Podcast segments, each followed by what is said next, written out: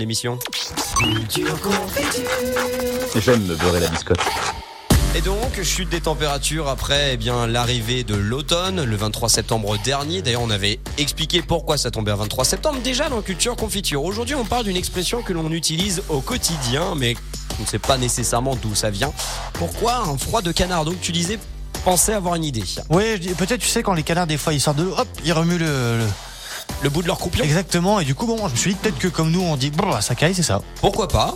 Ça le ferait, c'est comme hier avec le bout du rouleau, rouleau Ouais, de papier toilette, ça le faisait aussi, pourquoi pas, mais c'était pas la vraie signification. Il y a de nombreuses expressions pour dire qu'il fait froid en France. On dit un froid de l'eau, on dit un froid de tous les diables, on dit un froid de gueux aussi, et bien sûr faire frisquette. Concernant le froid de canard, la logique voudrait que l'expression coïncide avec la période de la chasse au canard, mais la chasse au canard, j'ai regardé les dates, elle commence en août.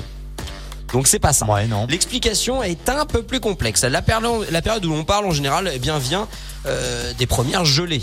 Donc nécessairement, où résident les canards Sur Bah sur l'eau, dans les lacs, dans les dans les dans, flaques, les, dans les dans les, les lacs. dans les piscines. Dans les lacs. Et les lacs, quand il fait froid, ils gèlent. Ah oui. Donc que font les canards? Hop là, ils déménagent. Ils déménagent direction les cours d'eau qui sont en mouvement.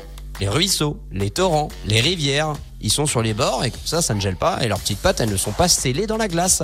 Donc, que font nos amis les humains chasseurs? Eh ben, ils, Ils attendent attendent. qu'ils déménagent. Voilà, Oh. pour les shooter, pour que ce soit pour le canard. Et donc, voilà, d'où le froid de canard. Ça veut dire que c'est les premières gelées. Ça veut dire que pour les chasseurs, c'est le bon moment pour les attendre au tournant, tout simplement. Alors, dans les autres pays d'Europe, j'ai regardé un petit peu si on utilisait le même terme de froid de canard. Faut savoir. euh, que on parlait des trois petits cochons tout à l'heure dans, dans, dans le focus de la rédaction. Euh, bah, par exemple, chez nos amis allemands, c'est un froid de cochon. On sait pas si c'est pour leur tirer dessus avec notre fusil ou pas.